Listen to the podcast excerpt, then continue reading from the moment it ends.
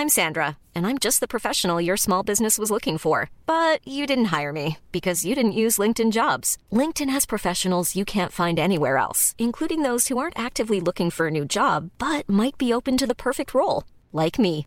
In a given month, over 70% of LinkedIn users don't visit other leading job sites. So if you're not looking on LinkedIn, you'll miss out on great candidates like Sandra. Start hiring professionals like a professional. Post your free job on linkedin.com/people today.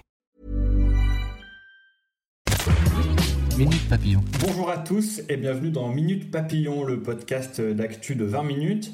Je suis Jean Saint-Marc, un des trois correspondants de 20 minutes à Marseille. Je vous emmène aujourd'hui dans cette ville qui n'a toujours pas de maire malgré la nette victoire de l'écologiste Michel Rubirola au second tour des municipales.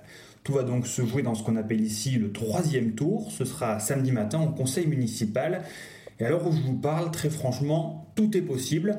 On va essayer d'analyser ensemble les différentes hypothèses.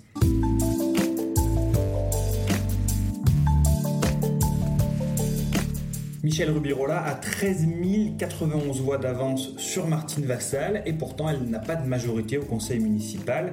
42 conseillers municipaux pour le printemps marseillais, la gauche.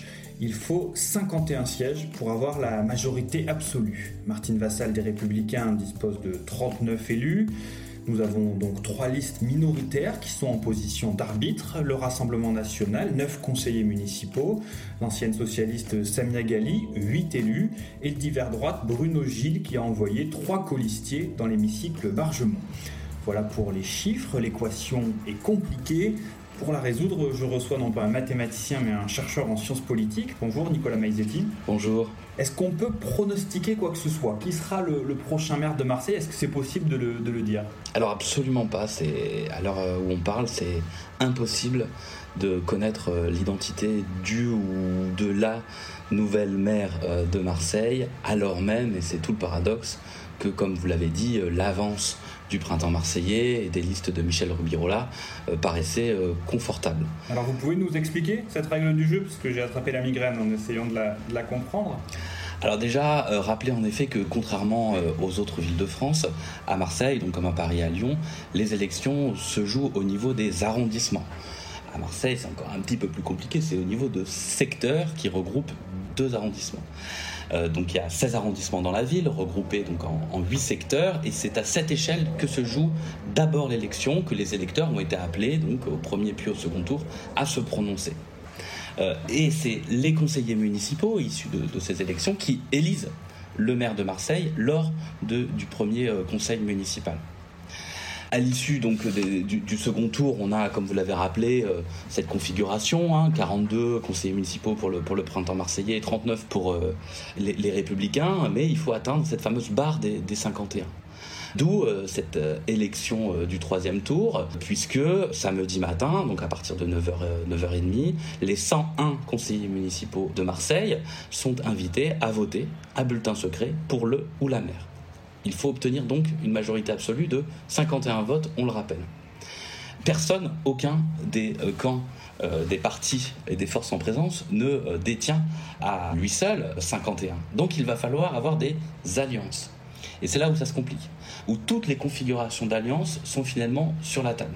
Dans l'histoire de Marseille, il y a parfois eu des alliances un peu atypiques, voire euh, contre nature. Est-ce qu'on peut revenir sur, sur ça et sur cette historique, cette tradition, on va dire, de, concevoir des majorités municipales ou métropolitaines un peu étonnantes alors dans l'histoire déjà plus ancienne de Marseille, en effet, euh, il y a eu euh, des alliances qui paraisseraient euh, contre nature à l'échelle nationale, mais qui renvoient aussi à des réalités et des rapports de force de politique locale qui ne sont pas du tout spécifiques à Marseille. On pense bien sûr à ce qu'on a appelé pendant longtemps le système de fer dans les années 50-60, avec cette alliance entre le centre droit et le centre gauche, avec une répartition d'ailleurs du travail au sein du conseil municipal, avec des élus de gauche qui sont plutôt de la redistribution et des élus de droite plutôt des questions de développement économique, mais finalement dans, une, euh, dans un profil qui ressemblait beaucoup à d'autres métropoles dans les années 60. On pense à Bordeaux, à Lille, voire à Lyon, où euh, ces alliances-là, euh, qui paraissent un petit peu étonnantes à l'échelle nationale, ont été euh,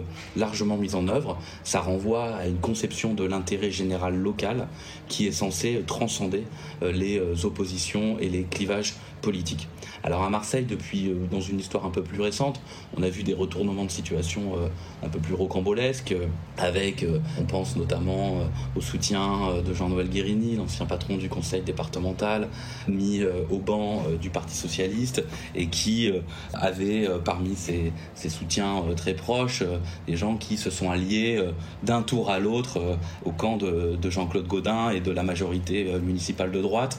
C'est des choses qu'on a, qu'on a déjà vues hein, et qui renvoient aussi à ce jeu politique du secteur, hein, puisque en l'occurrence c'était Lisette Narducci qui s'est ralliée finalement à la droite alors qu'elle vient plutôt de la gauche au nom de la défense de euh, sa mairie d'arrondissement. Merci beaucoup Nicolas Maizetti. Je rappelle que vous êtes chercheur en sciences politiques à l'université de Paris-Est, mais avec toujours un regard sur Marseille.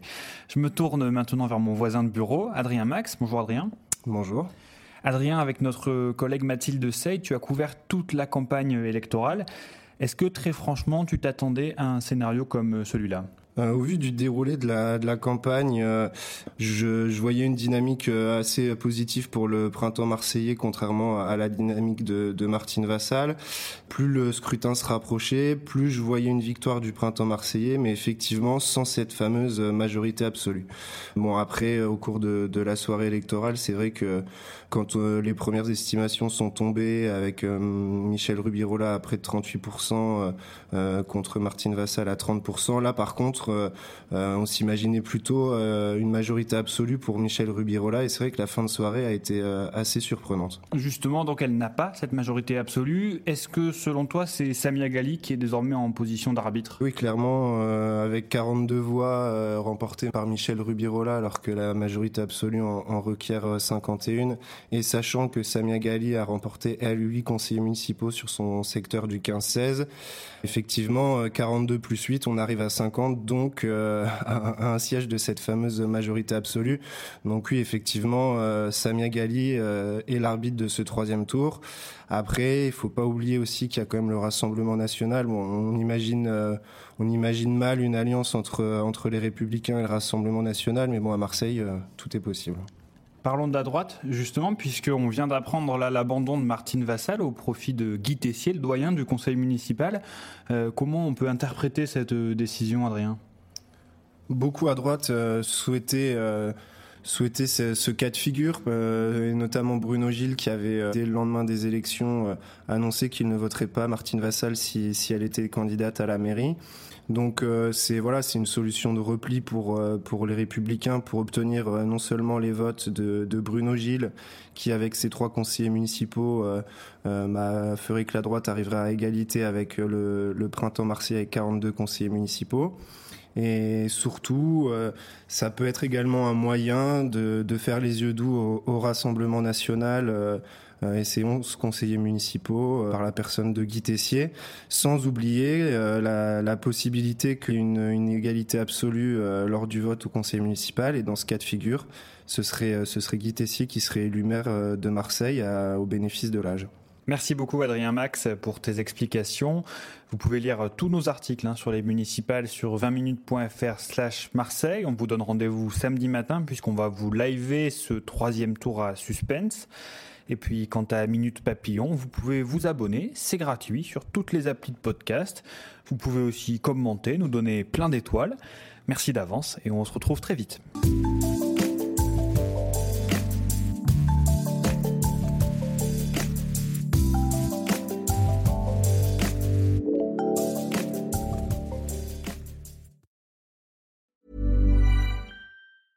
Planning for your next trip?